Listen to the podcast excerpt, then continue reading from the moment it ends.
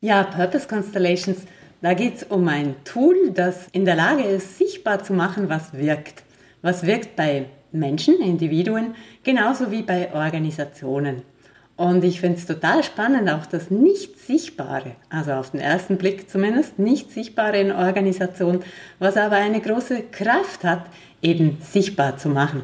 Und das gelingt mit Purpose Constellations ganz gut.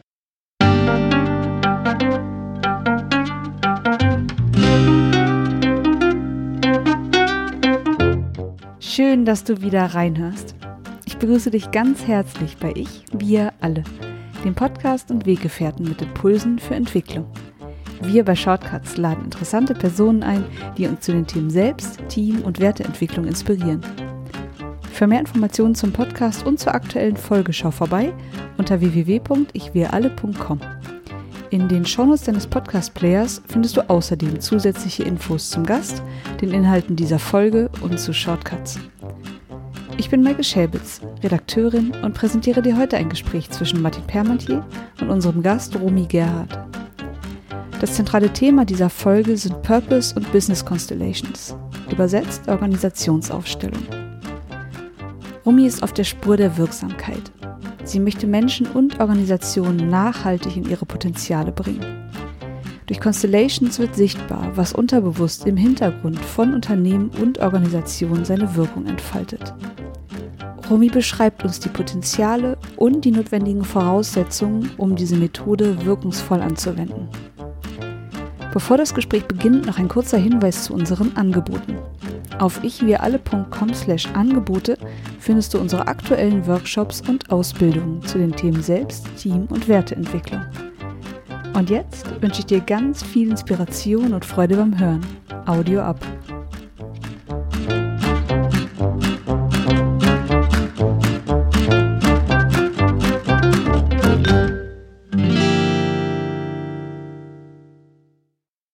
Hallo, hier bei Ich für alle. Ich bin Martin Fermatier und ich begrüße heute Romy Gerhardt. Hallo Romy. Hallo Martin und vielen herzlichen Dank für deine Einladung.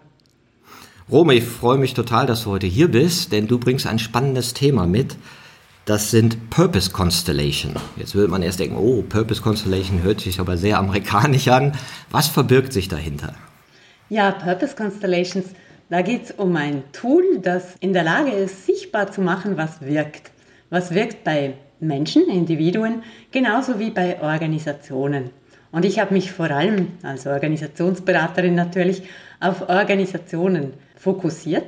Und ich finde es total spannend, auch das Nicht-Sichtbare, also auf den ersten Blick zumindest, Nicht-Sichtbare in Organisationen, was aber eine große Kraft hat, eben sichtbar zu machen.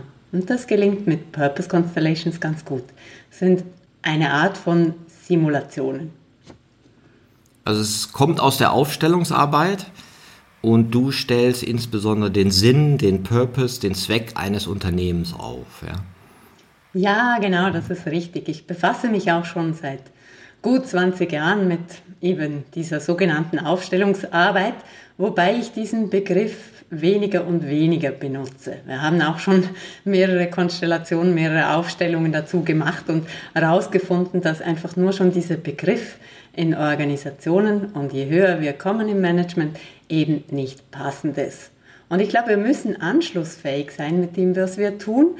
Und deshalb haben wir da auch den Begriff geändert. Also ich arbeite ja zum Teil auch im Ausland Deshalb sind Constellations natürlich naheliegend. Also, dass wir diesen Begriff von Constellations, Business Constellations oder Konstellationen jetzt auch im deutschsprachigen Raum entsprechend verwenden.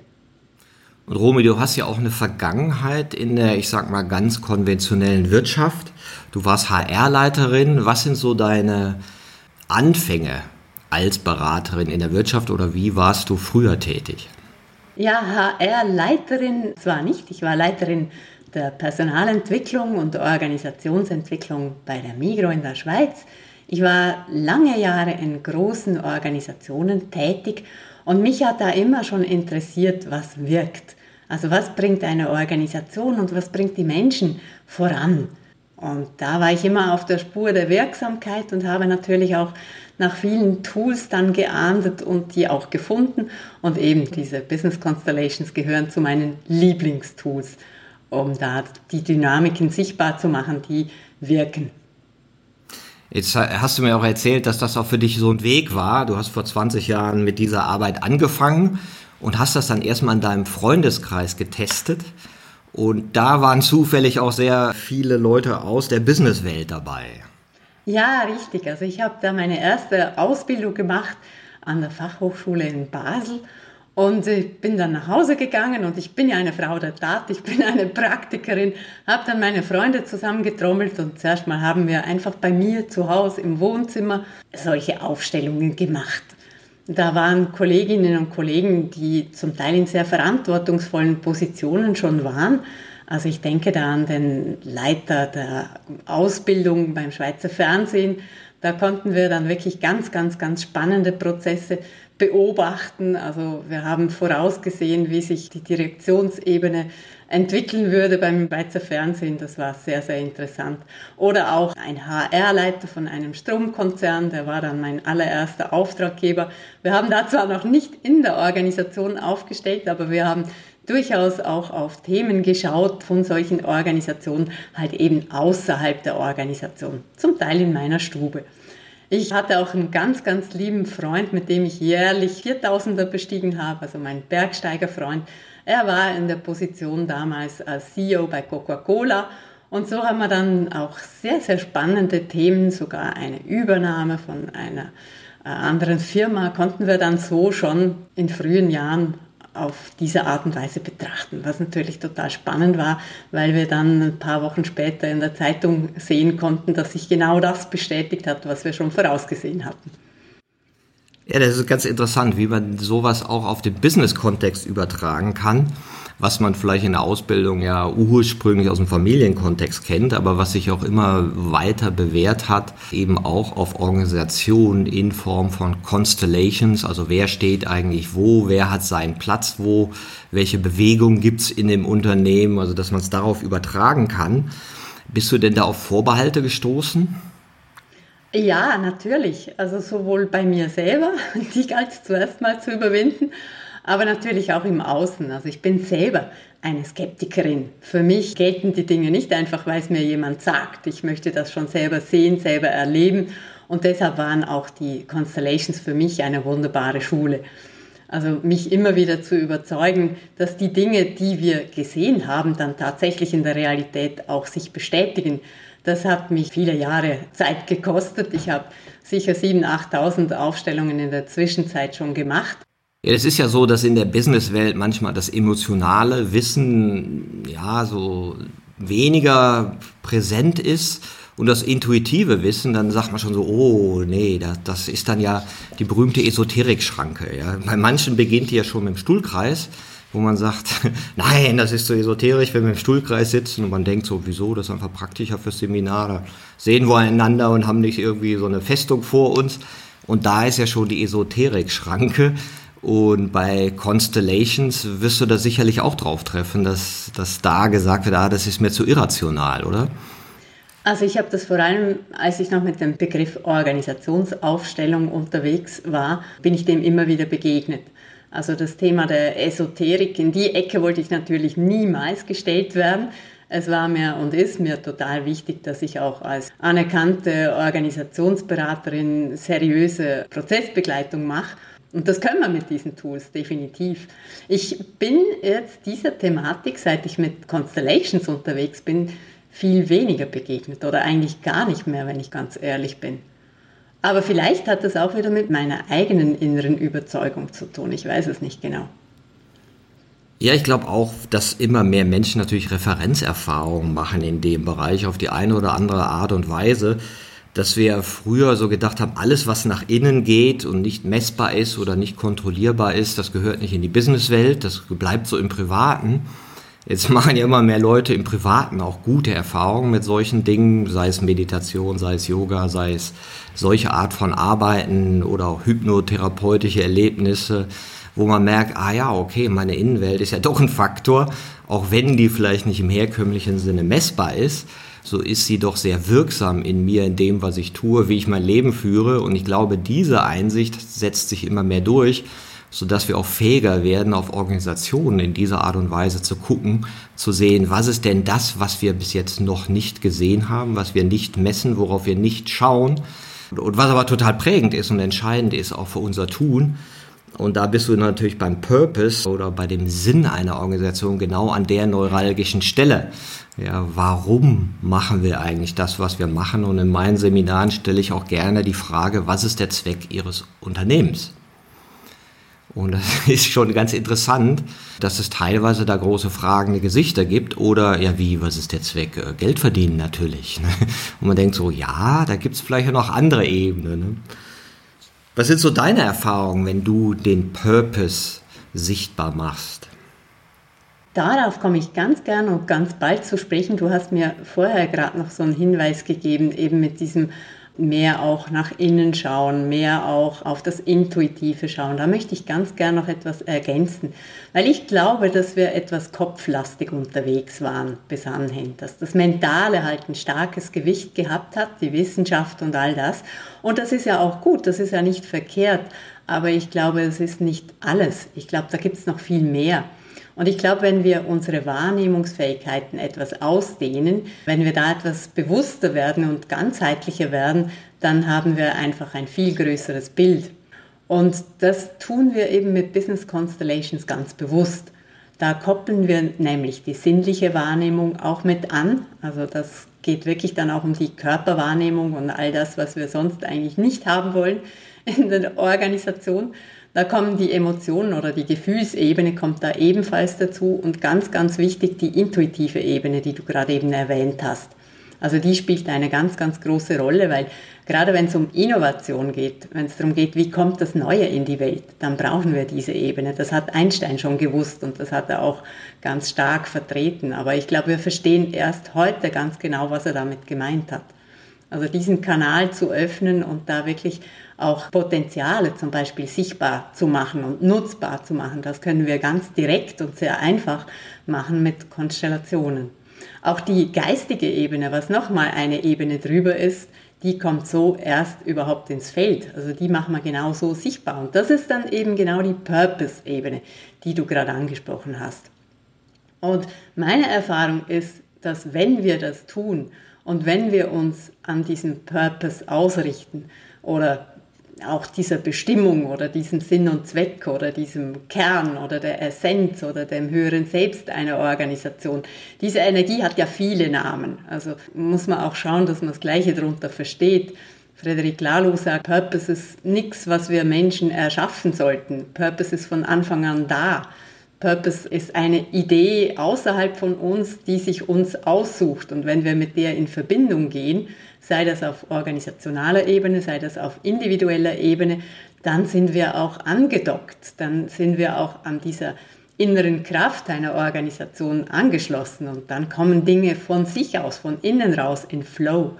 Und das ist meine Erfahrung, die ich mache. Also gerade bei Projekten, die ich über längere Zeit begleite, da kommt so ein Flow rein, wenn es gelingt, eben diese Verbindung aufzubauen, zu stärken und sich daran auszurichten, an dieser, diesem Leitstern-Purpose. Das finde ich auch ein schönes Bild, was du da malst, nämlich, dass wir mit etwas in Verbindung gehen, was schon da ist, was aber einfach nur noch nicht gesehen wurde. Harari sagt ja ganz schön, was wollen wir wollen? Also als Menschheit. Und jetzt stehen wir ja so vor dieser Frage, ich sag mal, in den 70ern Club of Rome hat man gesagt, ja, 2030 sind die Ressourcen zu Ende, ganz schlimm, ganz schlimm, ja, und wir gedacht, uh, die sind wir noch lange hin, 2030, ne? Und jetzt merken wir so, oh, das kommt ja bald. Und naja, gut, wir haben ja noch mehr Erdöl gefunden, bis 2080 geht das, naja, und wenn wir dann noch Fracking machen und dann noch die Polarkappen auch noch leer schürfen, dann geht's bis 2150 und man denkt so, ja, aber das ist doch genauso absurd wie bis 2030 ja, das kann doch nicht der Sinn sein der Menschen, hier ein, ein Spiel zu fahren, was sagen wir, maximal noch 200 Jahre geht und darauf zu hoffen, dass es irgendwer besser macht.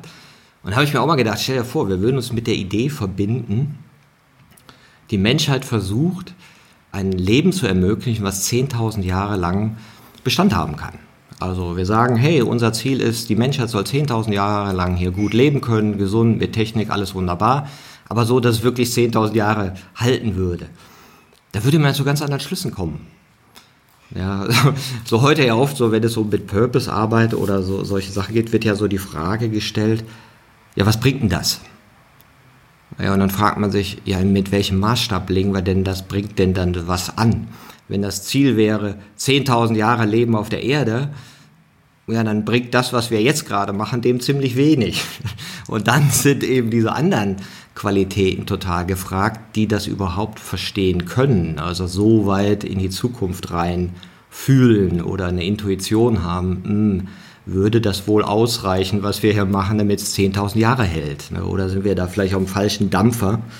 Und das finde ich interessant, dass wir auf der einen Seite ja sagen, wir sind sehr rational und wollen da sozusagen mit unserem Verstand rangehen. Aber in dem Moment, wo wir wirklich mit Verstand sagen wir, so eine Perspektive aufmachen, würden wir ja merken, ey, das ist ja gar nicht logisch, was wir hier machen. Das ist ja gar nicht sinnvoll oder auch im, im Sinne des Verstandes rational gut überlegt oder ein guter Plan. Ja. Und wer weiß, wie es weitergeht. Gell? Wir, wir leben in einer speziellen Zeit. Was sich jetzt gerade im Jahre 2020 schon so alles zeigt hat, wer hätte sich das vorstellen können? Im letzten Jahr zum Beispiel. Und ich denke, da sind wir erst am Anfang. Ich glaube, dass wir gerade in einer Zeit der Transformation leben und wer weiß, welche Ausrichtungen wir da auch vielleicht auf individueller Ebene bekommen. Also nur schon Frederik Laloux, um da beim Beispiel zu bleiben, er war ja wirklich sehr, sehr erfolgreich in der Unternehmenswelt und er könnte sich da viel Geld verdienen und alles. Aber er lehnt das ab, lässt das hinter sich und sein Purpose ist es jetzt, dem Klimawandel was beizutragen. Also ich finde das auch interessant, wie Menschen manchmal sich dann berufen fühlen, einen neuen Weg zu gehen. Ja, und das Interessante ist ja, es gibt ja einmal dann die Möglichkeit, so, ja, steig aus, ich mache was anders, ja, und die andere, wo ja auch viele Interesse haben, ist, wie transformiere ich denn das, was da ist? Und gerade in der Unternehmenswelt sind wir an diesen Punkten, dass man sagt, ja, dann werden wir jetzt agiler, ne, und manche sagen, ja, das heißt dann noch schneller, damit wir die alten Ziele wieder erreichen.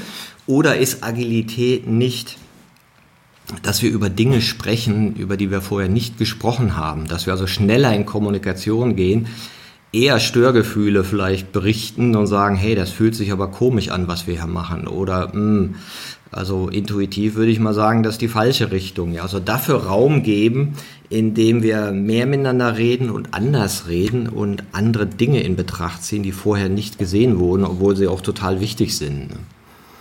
Ich sage immer, wir haben so drei Intelligenzsysteme. Das eine ist das Gehirn, das andere ist das Herz, das nächste ist die Intuition. Und irgendwie kennen wir die auch alle. Und irgendwie wissen wir auch, unseren Partner haben wir nicht rational gewählt. Ne? Also da haben wir keine Checkliste gemacht, eine Excel pro Contra, wobei ich auch Leute getroffen habe, die mir gesagt haben, nee, nee, ich habe das so gemacht. Aber im Normalfall ist es dann eine andere Ebene, die dann einklingt und sagt, ich glaube, das ist ein Space, in dem ich gut wachsen kann. Ich glaube, das ist ein Partner, mit dem wird die Reise schön. Das ist ein schöner Gefährte, mit dem mache ich das jetzt eine Weile. Und das sind ja auch keine rationalen Entscheidungen. Und jetzt merkt man so, ah ja, wie bringen wir denn diese Intelligenzformen, die eben ko-kreativer sind, dialogfähiger sind, in Unternehmen? Du hast ja auch eine Weile gebraucht, sich das zu trauen, das so in Unternehmen reinzubringen. Wie war so der Weg? Ja, das hat schon tatsächlich eine Weile gebraucht. Ich habe 2003 meinen ersten Beratungsauftrag als selbstständige Beraterin auch angenommen. Und ich habe bei dieser Organisation, für die ich tätig war, schon von Anfang an den Eindruck gehabt, ich habe wohl die Auftraggeber, die Geschäftsleitung und so. Und wenn ich mich gut darauf eingelassen habe, dann habe ich auch klare Bilder bekommen, was diese Organisation braucht und welchen Entwicklungsweg sie sich da wünscht. Und dann kam ein zweiter Auftrag dazu, wieder eine große Organisation, das war dann das Schweizer Fernsehen. Und auch da habe ich diesen Eindruck gehabt. Und das war aber total anders als bei der ersten Firma, was ein Stromkonzern war. Ich habe aber diese Verbindung wieder wahrgenommen und habe mich dann bei all meinen Aufträgen leiten lassen von dieser direkten Verbindung zur Organisation. Das war für mich aber noch nicht so richtig greifbar. Das war mehr ein Gefühl mehr eine Wahrnehmung, mehr eine innere Stimme so oder eine innere Verbindung, aber noch nicht wirklich die Form. Und später habe ich dann durch Aufstellungen, durch Konstellationen gesehen, dass man diese Form ja auch sichtbar machen kann. Und dass man ja dann auch einer Organisation durchaus eine Stimme geben kann, dass man auch einer Kultur eine Stimme geben kann, indem man sie eben repräsentieren lässt, indem man eben einen Stellvertreter auswählt für diese Organisation, für diese Kultur, für diesen Purpose, was auch immer und dann direkt sich anhört, was die Person, die damit in Resonanz geht, zu sagen hat. Ja, das ist total spannend. Ich war auch mal in einer Constellation, das Finanzamt. Du glaubst gar nicht, wie mächtig ich mich gefühlt habe. Kann ich mir wohl vorstellen. Kann ich ich krieg mein Geld immer und zwar als erster. Genau. naja, und ich, ich sag mal so, das ist ja auch immer so, so ein bisschen eine Gefahr oder eine Frage der Positionierung wer bin ich in der Businesswelt, wenn ich sage, ja, okay, neben den rationalen Dingen schaue ich auch auf die Existenz von emotionalen, körperlichen, intuitiven und geistigen Weisheiten, ja, die ja irgendwie auch wirken. Du sagst ja auch, so ein Unternehmen hat einen Geist oder ist wie so ein biografischer Körper zu sehen. Ne? Also ich glaube, dass Organisationen sehr wohl lebendige Wesen sind und das ist jetzt heutzutage auch nicht mehr so daneben. Sogar McKinsey bestätigt das in ihren Berichten. Also die sehen es mittlerweile auch so. Ich glaube, darüber brauchen wir uns gar nicht mehr wirklich streiten. Die Frage ist, was heißt das denn und wie gehen wir damit um? Und wie machen wir das sichtbar? Wie können wir das visualisieren? Wie können wir das erlebbar machen? Und da haben wir wirklich großartige Tools. Und vielleicht sollten wir an dieser Stelle mal für diejenigen, die das noch gar nicht so kennen, zu erklären versuchen, wie das überhaupt funktioniert. Weil ganz so einfach ist das nicht, aber ich könnte das mal versuchen, wenn du möchtest. Sehr gerne, sehr gerne. Also lass mich ganz kurz erklären, wie das funktioniert mit einer ganz praktischen Business Constellation die braucht ja zuerst mal ein System. Das heißt, gemeinsam mit dem Auftraggeber klären wir, was wir überhaupt anschauen wollen. Das kann jetzt sein, dass wir sagen, okay, wir brauchen einen Kunden, ein Produkt, einen Verkäufer, vielleicht die Organisation. Das wären dann vier Elemente. Diese Elemente, die können Personen darstellen, Einzelpersonen, die können auch eine Gruppe von Personen darstellen, vielleicht Abteilung X oder Y. Die können auch eine Sache darstellen, eben wie ein Produkt. Kann genauso die Kultur einer Organisation sein, es kann auch die Vision oder sonst was, also das ist alles möglich.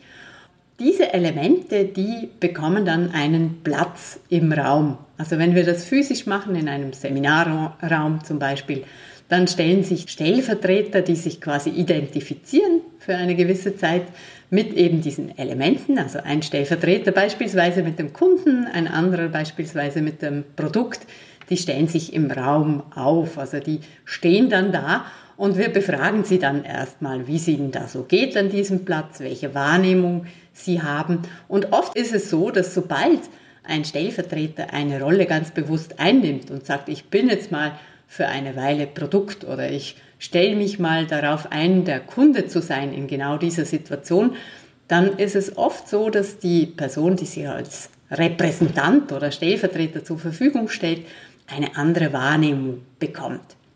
Plötzlich hat sie vielleicht warm oder kalt oder möchte sich umdrehen oder hat plötzlich das Gefühl von klein sein oder groß sein oder was auch immer. Also da kann eine veränderte Wahrnehmung durchaus in Erscheinung treten. Und wir fragen dann alle Repräsentanten, alle Stellvertreter ab und gucken mal, wie die Verbindung in diesem System so ist, welche Dynamik sich da zeigt. Vielleicht sagt der Kunde, ja, ich möchte mich da noch ein bisschen anders hinstellen, damit ich das Produkt besser sehen kann. Dann sagt vielleicht der Verkäufer, ja, aber dann möchte ich mich auch noch etwas anders hinstellen. Und schon sehen wir die Dynamik, die in diesem System herrscht. Manchmal zeigen sich dann auch Herausforderungen. Manchmal sehen wir auch, dass irgendwo zum Beispiel wenig Verbindung ist, wo Verbindung sein sollte. Wir gucken dann auch, woher das kommen könnte. Manchmal fehlt auch etwas in einem System.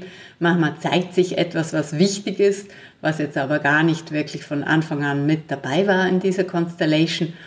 Und wir können das System dann auch ins Potenzial versetzen.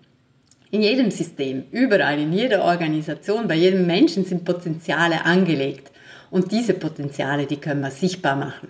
Und die Wege dahin natürlich auch. Also das ist das wirklich ganz, ganz Spannende, dass wir sehr schnell nicht erdachte Lösungen im Kopf quasi versuchen in die Welt zu setzen, sondern dass wir uns verbinden mit den Potenzialen, die schon angelegt sind. und dass wir schauen, wie könnten sich denn die möglichst schnell und einfach realisieren. Und wenn wir das tun, dann kommen wir in Flow. Dann gibt es so wie eine innere Entwicklung, die sich plötzlich in Gang setzt. Das ist eine ganz andere Kraft, die sich dann zeigt, als wenn wir versuchen, die Dinge so durchzudrücken und durchzubiegen und irgendwie dahin zu bekommen, wo wir sie haben möchten. Ja, das ist ein sehr schönes Beispiel. Das ist auch eine meiner Erfahrungen. Ich arbeite auch manchmal mit Aufstellungen, also mit Constellations. Und wenn es dann mal in Organisationen geht und die haben so ihre Themen, dann sagst du ja, okay, wählt mal aus, wer so wichtig ist für das Thema. Und was schätzt du, wer oft vergessen wird? Hm, du sagst es mir sicher gleich. Die Kunden. Ja. Also die, die stellen ihre ganze internen Geschichten auf, woran sie leiden und dann sagst du ja, aber irgendwie das Wichtigste fehlt dabei eurer Organisation der Kunde und dann, ah, und dann nimmst du den rein und plötzlich merken viele, oh, auf den haben wir gar nicht geschaut. Und wenn wir jetzt auf den Kunden schauen, also was würde der Kunde eigentlich denken, wenn er uns so sieht, wie wir uns so mit unseren Problemen befassen, dann merkst du plötzlich, ah ja, okay, wir haben ja hier einen Sinn und Zweck, ist ja an sich für den Kunden da und, und so weiter. Ne? Also wie dieses Nichtsehen von einem Aspekt eben auch deutlich werden kann in so Constellations, also was du sagtest, da fehlt jemand ne? und oft ist der Kunde oder manchmal ja auch was Abstraktes. Ne? Und ich finde es auch interessant, was du sagst, wenn man eben Organisationen wie so Wesen sieht, ja, mit Eigenschaften. Das tun wir ja auch ganz intuitiv sowieso. Also wenn Leute über Amazon oder über Facebook reden, ja, so dann reden sie ja darüber, als wären das Menschen. Ja, so Amazon, nee, die sind schlecht. Das hat mir neulich einer gesagt. Habe ich so meinen Post gemacht über ein Buch und einen Link zu dem Fahlen Verlag und zu Amazon. Wie kannst du einen Link zu Amazon machen? Ein gutes Buch bei Amazon verkaufen. Ich dachte, ja, interessant. Ne? Er sieht sozusagen das als einen schlechten Menschen an, bei dem man nicht kaufen darf. In seiner Wertung war das so. Ne? Oder wenn wir über Facebook reden und sagen, Facebook müsste mal so und so. Und dann habe ich neulich mal mit dem Europachef von Facebook äh, die Gelegenheit gehabt, mit dem zu reden. Und dann siehst du, mein Gott, das ist auch ein ganz normaler Mensch mit zwei Kindern, der irgendwie Gutes für die Welt will und er sagt, ja mein Gott, wir waren ja irgendwie so eine Art Peoples-Plattform. Das Ding ist explodiert. Und jetzt sagen die Leute, filter mal dies raus, mach mal das und steuer mal das Verhalten all dieser Menschen.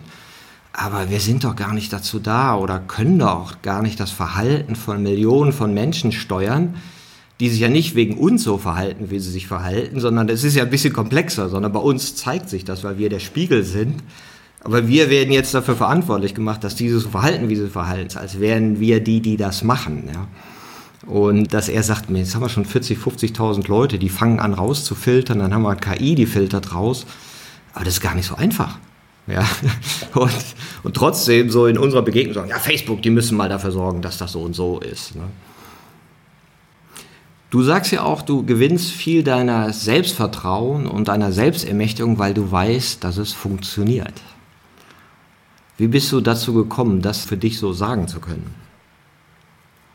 Diese skeptische Haltung, die ich am Anfang beschrieben habe, die habe ich ja über viele Jahre gepflegt und ich pflege sie heute noch. Also ich will den Dingen wirklich auf den Grund gehen. Mir ist es wichtig, dass wir nicht einfach irgendetwas glauben und dann uns blenden lassen von Dingen, die vielleicht gar nicht so sind, aber wenn wir schon die Möglichkeit haben, es uns anzuschauen, also es gibt ja oft die Situation, dass in einer Organisation nicht alle der gleichen Meinung sind, dass es dann auch Meinungsverschiedenheiten gibt und dass man sich da ganz schön aufreiben kann und damit auch viel Energie verloren geht.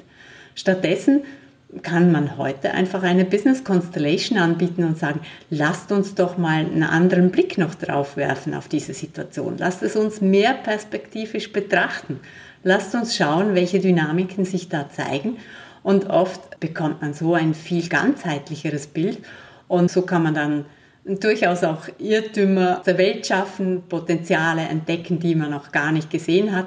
Und oft ist ein Bild, das etwas größer gezeichnet wird, so groß, dass es eben beide Sichtweisen sogar in etwas Größerem verbinden kann. Also man kann die Energie viel besser nutzen dann und kann was Sinnvolles damit machen. Das ist ja auch so eine Coaching-Technik, die ja auch oft so einen sehr starken Effekt hat, wenn du sagst, okay, was ist deine Meinung? Ja, du hast irgendein Thema mit jemandem, was ist deine Meinung? Ja, jetzt versetze ich mal in den anderen rein. Wie würde der das wohl so sehen, wenn du diese Meinung zu ihm äußerst oder wenn er dich so erlebt mit dieser Meinung über ihn? Ja, dann gehst dann so rein in den anderen, überlegst dir so, hm, ja, wenn der das sagt, dann finde ich das so und so. Und dann ist ja immer die spannende Frage, und jetzt stell dir vor, du bist außerhalb von diesen beiden Personen, außerhalb von dir und dem, mit dem du einen Konflikt hast, und siehst beide, wie sie da so ihre Meinung haben.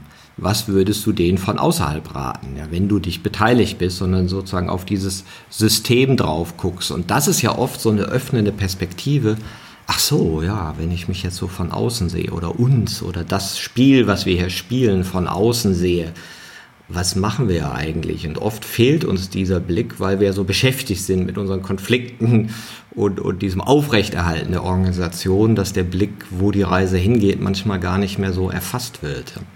Und ich plädiere dafür den nochmal ganz radikal anderen Blick, nämlich nicht, was will ich, was will der andere, sondern was will die Organisation von mir?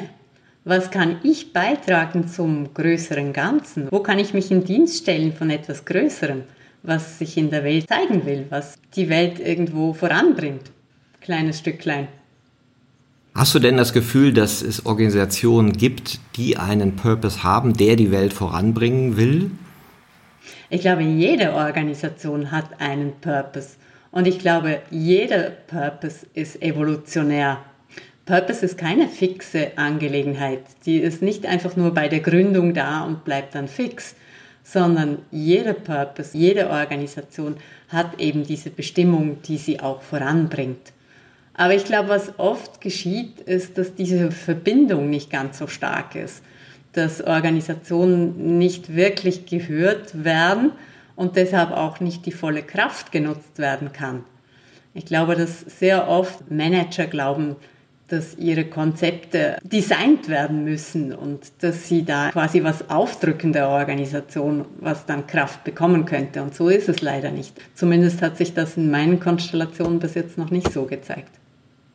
Naja, jetzt könnte man ja sagen, oh ja, die großen Organisationen, ja klar, haben einen Purpose, Gewinnmaximierung, Shareholder Value, ja, und Ausbreitung vom Markt und dann gucken sie, dass sie möglichst wenig Steuern zahlen, dann machen sie das in Irland und auf irgendwelchen Cayman Island und das sind ja die Bösen und die sind nicht verbunden mit dem Weltenheil. Das ist ja auch durchaus eine gängige Meinung. Wie stehst du dazu? Ja, das sehe ich ganz anders. also, das hat nichts mit Größe zu tun. Überhaupt nichts. Es gibt große Organisationen wie beispielsweise Gore. Gore ist eine Organisation, die schon lange besteht. Die wurde 1900, wie viel? 58, 56 oder so gegründet. Das Gorotex, ne? Ja, ganz genau. Die sind mhm. von Anfang an selbst organisiert gewesen. Die haben immer schon etwas andere Werte gehabt. Die haben noch nie ein klassisches Organigramm gezeichnet. Die haben mehr als 10.000 Mitarbeitende und das geht auch heute noch so. Das ist eine große Organisation, die ganz stark purpose gesteuert funktioniert. Es gibt andere große Organisationen, die sich auch wirklich am Purpose ausrichten. Und wir haben auch schon die DAX-Unternehmen aufgestellt und einmal geschaut, wie das eben ist, genau mit diesem Gewinndenken und überhaupt.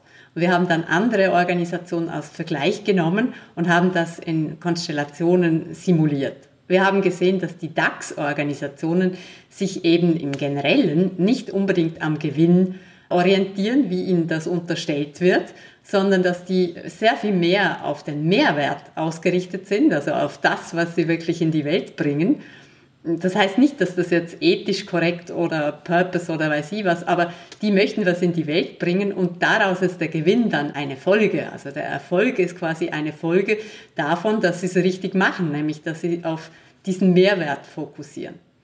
Wir haben da einige Simulationen dazu gemacht und auch gesehen, dass wer auf direktem Weg auf die Zahlen fokussiert, auf den Gewinn fokussiert, auf den Erfolg abzielt, der bekommt in der Regel das Gegenteil von dem, was er haben möchte.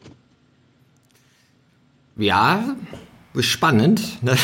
wer auch was als Mehrwert definiert, ne? wenn, wenn man sich dann eben bestimmte Unternehmen anguckt, die durchaus erfolgreich sind, aber wo man vielleicht diese ethischen Werte nicht so wahrnimmt, ja, bei bestimmten Konzernen.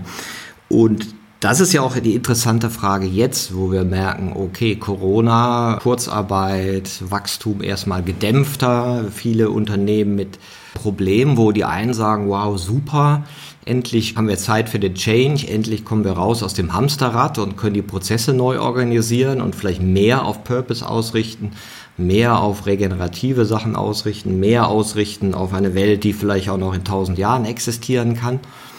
Siehst du, dass das passiert? Ja, es passieren große Veränderungen zurzeit, weil Organisationen gezwungen sind, neue Wege zu gehen, innovativ zu sein, andere Kollaborationsformen, andere Zusammenarbeitsformen zu finden.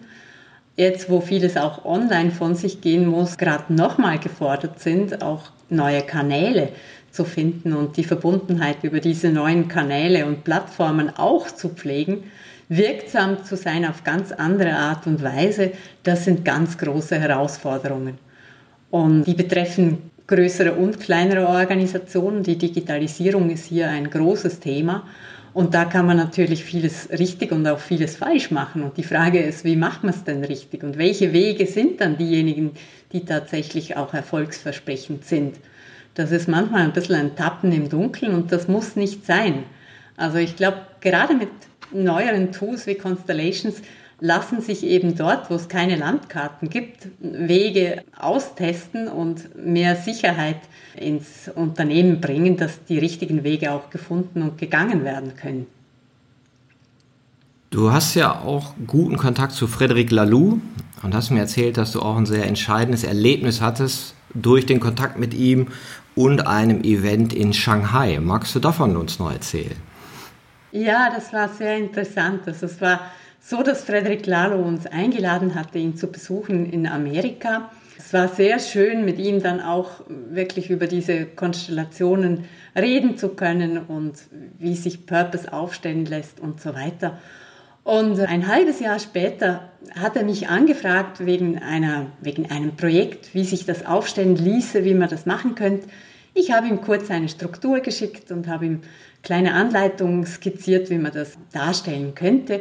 Und by the way habe ich noch so geschrieben, übrigens, ich freue mich gerade sehr, weil ich bin eingeladen worden, in China mit Business Constellations was zu machen. Und er hat dann sofort zurückgeschrieben, was, du bist in China, in Shanghai, ich bin auch dort, wann bist du dort? Und der Zufall wollte es, dass wir ganz genau gleichzeitig im Herbst 2018 nach äh, Shanghai eingeladen worden waren. Frederik war Hauptreferent bei einer ganz großen Konferenz, wo es um evolutionäre Entwicklung in Organisationen in China ging, mit mehr als 500 Leuten. Da war wirklich alles vertreten, was Rang und Namen hat. Und er hat uns dann eingeladen, äh, zu dieser Veranstaltung dort teilzunehmen, was mich sehr gefreut hat. Und für mich die ganz große Überraschung und das Highlight war, dass Nick Turner, ein britischer Aufsteller, der zum Thema Purpose gesprochen hat, der hat es dann tatsächlich gewagt, unangekündigt eine Constellation auf der Bühne zu machen. Also das hätten die Chinesen wahrscheinlich nicht erlaubt, wenn es im Programm gestanden hätte, aber er hat es einfach gemacht. Er hat gesagt, er möchte jetzt einfach mal zeigen, wie das mit Purpose so funktioniert und hat dann eingeladen. Hat er Taiwan, Hongkong und China aufgestellt? Nein, nein, hat er nicht. Er hat äh, eine kleine Anleitung gemacht, so dass jede Person, die im Raum war, sich was vorstellen konnte. Also ein eigenes Thema. Er hat gesagt, stell dir vor, ein Thema, eine Situation, die jetzt gerade ist und eine, wie du sie gerne haben möchtest, die künftige gewünschte Situation. Und dann gibt es Blockaden, dann gibt es Ressourcen und dann gibt es einen Purpose. Und dann hat er in die Runde gefragt, in diese große Halle, hat gesagt, gibt es da jemand, der das mal live mit uns anschauen möchte? Und eine junge Dame ist dann auf die Bühne gegangen. Und was wir alle zuerst nicht wussten, ist, dass ihr Thema nichts weniger als China war. Also das Land China und dessen Entwicklung. Und sie holt dann nach und nach die Stellvertreter auf die Bühne. Zuerst ein Frederik Lalo für die künftige Entwicklung von China, also das künftige Bild, das potenzielle. Sie hat dann auch einen Kameramann mit laufender Kamera auf die Bühne geholt für die Blockade, was auch sehr bezeichnend war. Und schließlich hat sie mich ausgewählt als Purpose von China. Und für mich war das ein Wahnsinnserlebnis. Es war unglaublich, diese 5000 Jahre China, diese Millionen von Menschen, dieses alles, was da drin ist, zu spüren.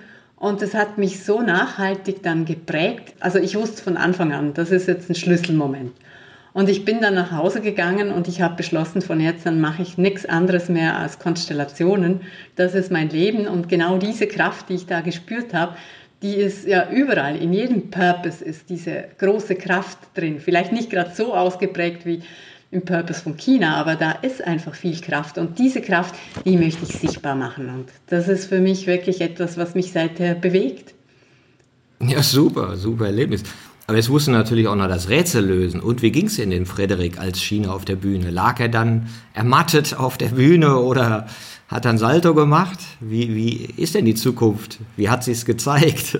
Ja, er stand schon sehr stark. Also er stand etwa einen halben Meter von mir entfernt und das Phänomenale war, ich, ich wusste, ich brauche gar nichts tun, also als Purpose. Ähm, ich bin einfach, also dieses Ich bin und alle anderen werden sich an mir ausrichten. Und so war Frederik dann der Erste, der sich umgedreht hat auf der Bühne und sich an mir ausgerichtet hat, also am Purpose ausgerichtet hat. Und ich glaube, das ist der Schlüssel. Also das ist ja auch genau das, was der Frederik selber predigt. Er sagt, wir sollten dem Purpose zuhören. Wir sollten radikal anders führen. Wir sollten nicht einfach Befehle erteilen, sondern wir sollten zuhören und quasi uns ausrichten am Größeren. Und was war das Größere von China? Konntest du das benennen? Also was war, wer warst du als Purpose? Das ist nicht in Worte zu fassen. Das ist eine immense Kraft, die einfach da ist. Es war eine unglaublich starke Kraft, aber gleichzeitig auch eine große Ruhe. Ich habe eine riesige Ausdehnung gespürt, also es war ja eine mega Halle da, aber ich war vom Gefühl her weit über diese Halle hinaus ausgedehnt über Kilometer. Also es war ein unglaubliches Gefühl, das kann ich nicht in Worte fassen, aber ich kriege jetzt gerade eine Gänsehaut. Also das ist unbeschreiblich. Ja, wer, wer da noch nicht in so einer Constellation gestanden hat, der kann sich das ja immer nicht vorstellen, wie es dann einen übernimmt, ja, in einer Rolle. Und da kann ich auch nur sagen, ja, mal machen. Ja, das sind so bestimmte Erfahrungen, wo man davor steht und denkt, ah ja, okay, hört sich ziemlich schräg an. Ja, und wenn man dann es erfährt, denkt man, ach so, das hat Romy gemeint. Jetzt verstehe ich das. Ne? Also das ist das Beste, einfach selber ausprobieren. Und wer das noch nie ausprobiert hat, unbedingt einfach mal machen. Wer keine Gelegenheit hat, melde sich bei mir. Also ich biete immer wieder Möglichkeiten, das online auch zu erleben. Das funktioniert ja online genauso gut wie physisch. Also da gibt es ja heute ganz viele Online-Tools, wie man das machen kann. Energie braucht keine Materie, um zu wirken. Das ist ja das Phänomenale. Und ausprobieren, das ist wirklich so meine Empfehlung. Also der Kopf kann hier durchaus ausgeschaltet sein. Die Skeptiker würden ja sagen, ja, wenn ich weiß, dass ich der Chef bin, dann führe ich mich auf wie ein Chef und dann wird sich das wahrscheinlich auch etwa so zeigen wie in der Realität. Ich brauche gar nicht wissen, dass ich der Chef bin oder der Kunde oder das Produkt. Wir machen mittlerweile etwa 50 Prozent aller Aufstellungen verdeckt. Das bedeutet, dass gar niemand weiß und schon gar nicht der Stellvertreter, was er jetzt gerade darstellt. Was zählt, sind die Verbindungen und was zählt, sind die Aussagen, die dann kommen und die sind, wenn der Kopf ausgeschaltet ist, manchmal sogar noch viel deutlicher und viel klarer als wenn die Person jetzt weiß, aha, ich bin das Produkt, dann werde ich wahrscheinlich mich so und so verhalten müssen. Also das ist dann wirklich ungefiltert und funktioniert wunderbar. Und dazu gehört dann natürlich noch der externe Referenzpunkt, also die Frage, für wen tun wir das, wem bringt das einen Mehrwert, das ist dann eben die Ebene des Kunden. Und das ist so ein ganz einfaches Schema, dass wir sagen, okay, vom unsichtbaren Teil, was ist es da, was wir sehen wollen? Ist es die Vision? Ist es der Purpose? Ist es der Geist? Ist es die Essenz? Ist es eine Mission? Ist es eine, also gibt es verschiedene Themen, die es sein können, je nach Fragestellung. Auch bei den Menschen müssen wir genau schauen. Also oft ist es ja so, dass gerade wenn Konflikte da sind, dann wollen die Menschen einfach nur die Konfliktparteien mal sichtbar machen aber oft geht es nicht nur um die Konfliktparteien oder eben die Menschen. Es geht meist um Rollen und auch darum, womit das sonst noch verbunden ist. Also auch Sachaspekten. Und oft zeigen sich dann auch Geschichten zum Beispiel, die sich in diesem System schon mal ergeben haben, aber die vielleicht noch nicht ganz gelöst sind. Das sind so systemische Prinzipien, dass Dinge, die nicht ausgeglichen sind in einem System, also zum Beispiel Geschichten, die nicht so gut ausgegangen sind, die kommen dann einfach wieder und da gibt es die nächste Gelegenheit, sie vielleicht doch noch zu lösen in anderer Form. Und gerade wenn solche Dinge auftreten, lohnt sich manchmal zu gucken, woher kommt das denn überhaupt? Was ist da allenfalls in diesem Feld noch drin an Blockaden, die sich jetzt gerade zeigen, die aber den Ursprung ganz woanders haben? Das ist ja auch deswegen spannend, weil 80 bis 90 Prozent aller Firmen sind Familienunternehmen oder gehören Familien. Und dadurch hast du auch über diese Familiendynamik da drin und die Geschichten und die Stories und der Großvater hat es gegründet und und und. Ja. Also auch das macht ja schon mal offensichtlich, dass es für die meisten Unternehmen eben gilt, dass es eine Biografie gibt, dass es Geschichten gibt, dass es daraus eben auch so eine Art Stellung oder Position äh, sich ergeben haben in dem Unternehmen. Und du machst das ja auch ganz praktisch für Banken, Hotels und sogar für die Schweizer Bundesbahn. Und das hat mich fasziniert, dass du gesagt hast, ja, für die habe ich 30 gemacht, für die 50 Constellations, ja. Also, dass sie das scheinbar als eine sehr gängige Praxis, Erkenntnispraxis oder wie man so schön sagt, Wahrheitspraxis in ihren Organisationen nutzen. Ja, absolut. Also gerade dieses Monitoring, also wenn man Projekte oder Prozesse oder Situationen über einen gewissen Zeitraum betrachten kann, auch Entwicklungen immer wieder abbilden kann. Bei einem Südtiroler Hotel zum Beispiel war das so, die Familie, die hat vier verschiedene Hotels unter einem Dach vereint und eines der Hotels, das wollten sie erneuern. Also da hatten sie ein Bauprojekt und seit sieben Jahren waren sie dran und sie kamen einfach nicht vom Fleck. Also jedes Jahr versprachen sie den Kunden wieder, nächstes Jahr haben wir dann ein neues Hotel, aber nichts ist, ist vorangegangen. Und schließlich sind sie auf Aufstellungen gekommen und wir haben es angeschaut und gesehen, okay, das eine war ein Familienthema und wenn die Energie des Gründers natürlich ganz woanders gebunden ist, ist klar, dass dann für den Betrieb etwas weniger zur Verfügung steht. Aber es war noch ein anderes ganz großes Thema da drin. Sie hatten die Verantwortung nämlich einem Projektleiter abgegeben, der für dieses Projekt einfach nicht der passende war. Und mit ihm auch der Architekt dann. Und das hat dann eine etwas unheilvolle Konstellation gegeben. Also wir haben uns das mehrfach angeschaut, am gleichen Tag viermal, weil sie konnten es einfach nicht fassen. Sie haben gesagt, alles, aber das nicht, das kann einfach nicht sein. Wir haben es verdeckt aufgestellt, mehrfach die Personen ausgewechselt, aber es kam immer die gleiche Dynamik zum Tragen und die war so, dass sobald dieser Projektleiter sich ins Feld begab, hat sich das Bauprojekt an den Hals gegriffen, ist zurückgewichen und hat gesagt, mir wird schlecht. Und so wird das natürlich nichts mit dem Bau. Und die waren dann sehr, sehr mutig. Die haben tatsächlich zwei Wochen später schon entschieden, haben diesen Projektleiter ausgewechselt und haben nochmal bei Null angefangen. Also die hatten ja schon alle Pläne und alles und haben bei Null nochmal angefangen, haben innerhalb von kürzester Zeit das Projekt erfolgreich neu skizziert, haben alles neu gemacht und haben dann sehr schnell und problemlos diesmal alle Bewilligungen bekommen, Bankfinanzierung bekommen und konnten dann im Herbst starten. Ende April haben wir die erste Aufstellung gemacht und im Oktober sind sie gestartet mit allem drum und dran. Es gab noch eine Analyse des vorherigen Bauprojekts, die all das bestätigt hat, was wir in der Konstellation gesehen haben. Also das hätte Baukostenüberschreitungen in Höhe von mehreren Millionen gegeben. Es hätte weniger Zimmer gebracht als das neue Projekt, bei aber deutlich höheren Kosten, bei deutlich mehr Bauvolumen. Also es war total spannend dann zu sehen, dass sich das sehr gut realisieren konnte in einem ganz neuen Projekt. Ich durfte das Projekt dann begleiten. Also Sie haben mich dann gebeten, immer mal wieder Ihre Fragen mit Ihnen anzuschauen. Und Sie haben mich einfach immer wieder gerufen, wenn Sie ein paar Fragen beisammen hatten. Das waren mal fünf, mal sieben, mal acht Fragen an einem Tag dann jeweils. Dann haben wir uns das angeschaut, dann ging es weiter und so sind etwa 50 Aufstellungen zusammengekommen und innerhalb eines halben Jahres haben sie dieses 15 Millionen Bauprojekt realisiert, sehr erfolgreich, sehr im Flow und sehr zur Zufriedenheit aller. Spannend. Ja, das ist interessant, also wie da auch was sichtbar wird. Ich hatte neulich so eine ähnliche Beschreibung, wo jemand sagte, naja, bei uns wird keiner entlassen. Wir haben da so einen Abteilungsleiter und bei dem gehen immer alle Teamangehörigen, aber er bleibt. Ja. ja. Und irgendwie wissen alle, dass er das Problem ist, aber irgendwie gibt es diesen Grundsatz, wir entlassen nicht. Ja, und das wäre wahrscheinlich auch interessant, wenn du das in der Constellation sichtbar machen würdest. wäre es wahrscheinlich viel offensichtlicher. Oder man könnte sagen, das, was irgendwie intuitiv gespürt wird, aber noch nicht in Worte gebracht wird, ist dann einfach so, ja, okay. Und das ist jetzt genau ein Punkt, gell? Das spürt man ja vorher schon und die meisten spüren es, aber oft wollen es die Verantwortlichen dann vielleicht doch nicht ganz genau so sehen. Weil wenn man das dann ganz klar sieht und alle sehen es, dann wird es etwas schwierig zu sagen, naja, jetzt bleiben wir doch beim alten Konzept. Und das ist eine berechtigte Angst von denen, die sagen, na, ich möchte eigentlich mit der Methodik doch noch nicht arbeiten.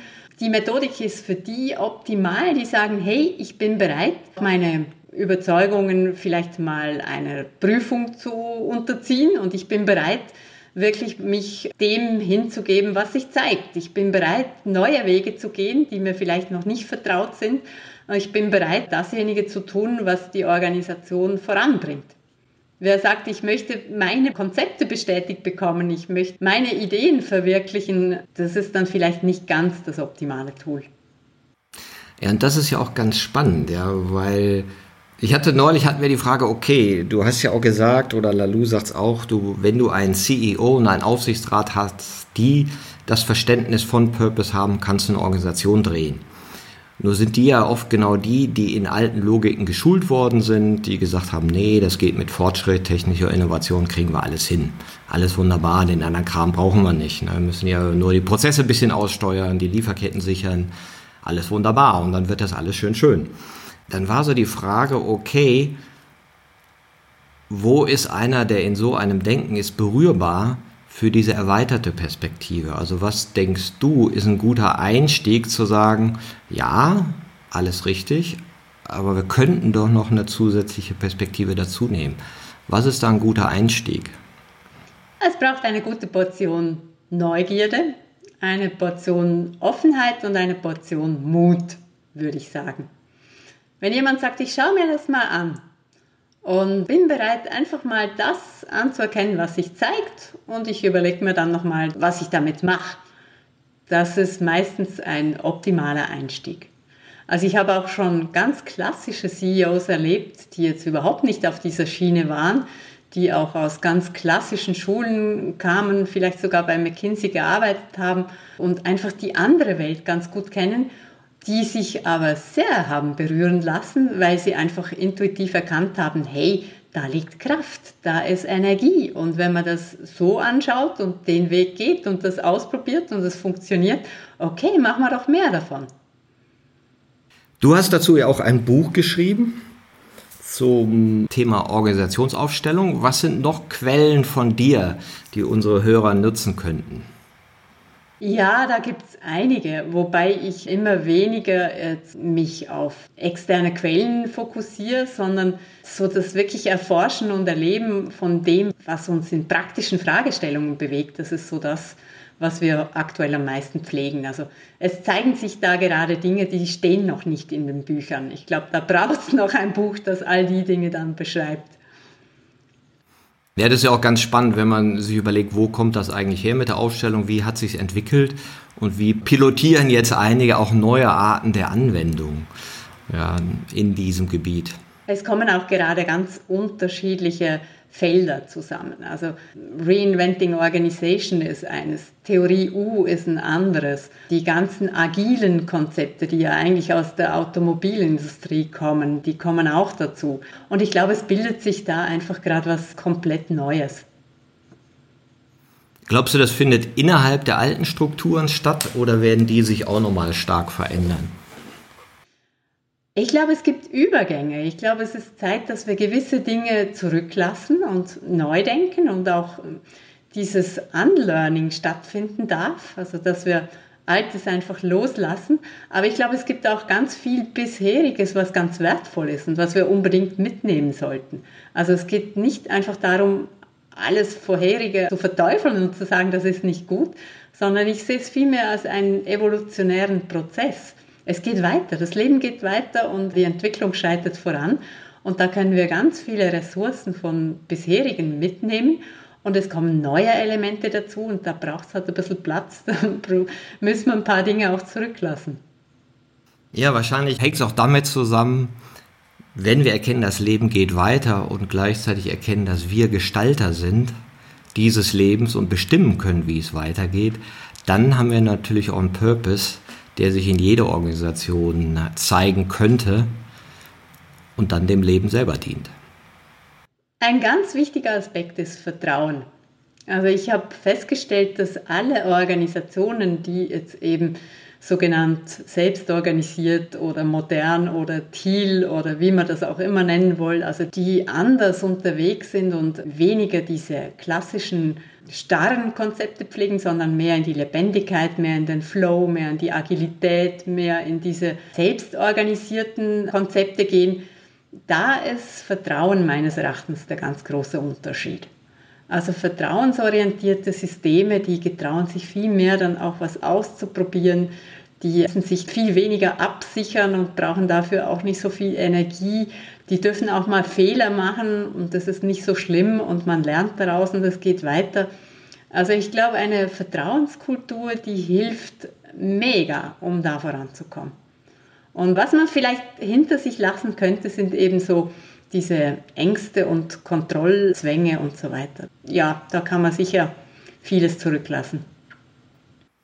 Ja, total, total. Und, und das ist auch meine Erfahrung, wenn wir unsere Workshops machen, wo es auch Train-the-Trainer-Programme gibt, um die Haltung zu erweitern und einfach nochmal Dinge besprechbar machen, die vorher nicht besprechbar sind, dann geht das meistens über die Peer Groups von drei, vier Leuten, und in die schaffen dann Safe Spaces für sich zu haben, also Vertraulichkeit aufzubauen und das sich gegenseitig zu sagen, was man vielleicht im Plenum oder mit allen nicht sagt. Ja. Und, und wenn das dann mal gesagt wird, dann ist es da in der Welt und dann kann es auch entwickelt werden.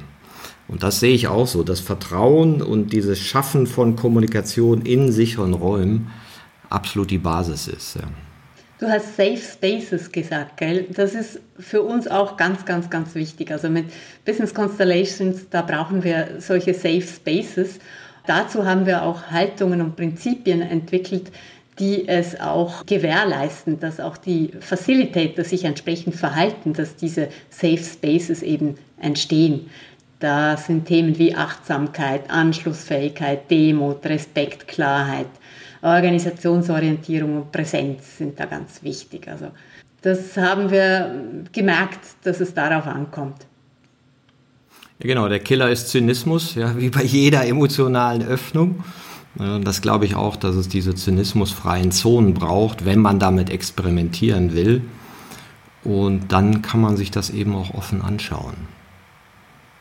Was ist denn wichtig, dass es auch wirklich ein Safe Space ist bei so einer Constellation? Worauf achtest du da? Ja, also ich finde die Qualität von Business Constellations, die ist wirklich das A und das O, weil es muss wirklich auch ganz gut gemacht sein, so dass dieser Safe Space tatsächlich entsteht. Und da haben wir eben diese Haltungen und diese Prinzipien entwickelt und beispielsweise die Achtsamkeit. Wenn wir da jetzt ein bisschen tiefer reingehen, bedeutet das, dass wir das anerkennen, was sich zeigt. Also dass wir genau mit dem gehen, was sich zeigt. Und dass es nicht Sache des Facilitators ist, das dann auf seine Art und Weise zu interpretieren oder da vielleicht sogar in die Manipulation zu gehen, was durchaus geschehen könnte und was wir aber auf keinen Fall zulassen, sondern da ist es ganz wichtig, eben in der Präsenz und in der Achtsamkeit zu bleiben. Ganz wichtig ist auch zum Beispiel die Anschlussfähigkeit. Das bedeutet, dass der Facilitator auch in der Sprache anschlussfähig ist und auch in seiner Kompetenz, was Organisationen anbelangt, einfach vom Background her anschlussfähig ist. Also der muss sich auf dem Level eines Auftraggebers begeben können und kann da nicht mit blumigen Worten wie Licht und Liebe und weiß ich was punkten.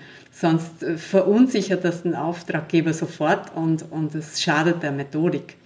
Deshalb sind wir hingegangen und haben eben auch zu Business Constellations ganz bestimmte Haltungen und Prinzipien entwickelt und geben darauf sogar eine Geld-Zurück-Garantie an meinem Unternehmen zumindest, weil mir Qualität über alles geht. Ich bin auch Qualitätsverantwortliche beim internationalen Verband Infosion und Qualität geht über alles.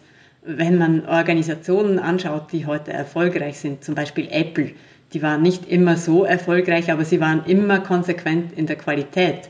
Und das macht sie am Schluss dann erfolgreich. Wenn man da aber irgendwo Patzer macht, wenn man da irgendwo zu fahrlässig unterwegs ist, kann einen das einfach Kopf und Kragen kosten.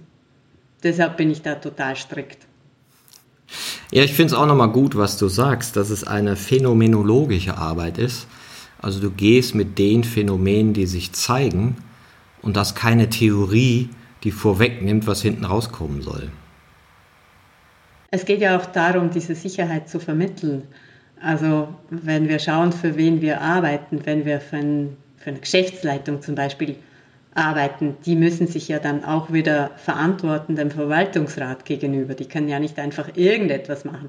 Und wenn es dann heißt, ja, was habt ihr da für Methoden? Das kann nicht sein. Also ich möchte mich wirklich auf dem gleichen Level bewegen wie andere analytische Methoden, also das muss die gleiche Kategorie sein. Das kann nicht sein, dass das eine ganz andere Schublade ist. Es muss ein Managementinstrument sein, was valide ist, was funktioniert. Und es hat überdies den Vorteil, dass es einfach sehr viel schneller ist, sehr viel weniger kostet und dass es auch dynamische Entwicklungen abzubilden vermag. Romy, ich danke dir. Wenn jetzt die Hörer etwas zu dir erfahren wollen, wo schauen sie danach? Ja, vielleicht auf unserer Homepage radicalbusinessinnovation.com oder auch einfach mir eine Mail schreiben, info at radicalbusinessinnovation.com oder auf LinkedIn. Ich freue mich auf jeden Fall auf Kontakt. Wunderbar, Romy, und ich hoffe, du findest noch viele Organisationen, die sich auf diese neue innovative Art der Wissensgenerierung einlassen oder der Wahrheitsfindung. Und danke dir für deinen ganzen Input und die vielen Anregungen. Danke, Romy. Herzlichen Dank, Martin.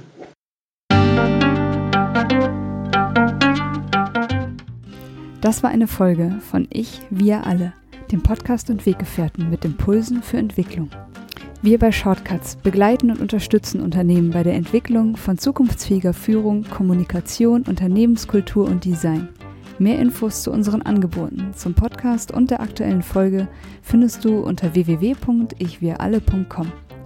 Wir freuen uns über dein Feedback zur Folge und deine Bewertung des Podcasts bei iTunes. Bitte stell uns gerne Fragen zum Podcast und mach Vorschläge für Themen und Interviewpartner, die dich interessieren würden. Und zu guter Letzt, schau gerne bei uns in Berlin-Kreuzberg vorbei. Wir lieben Besuch.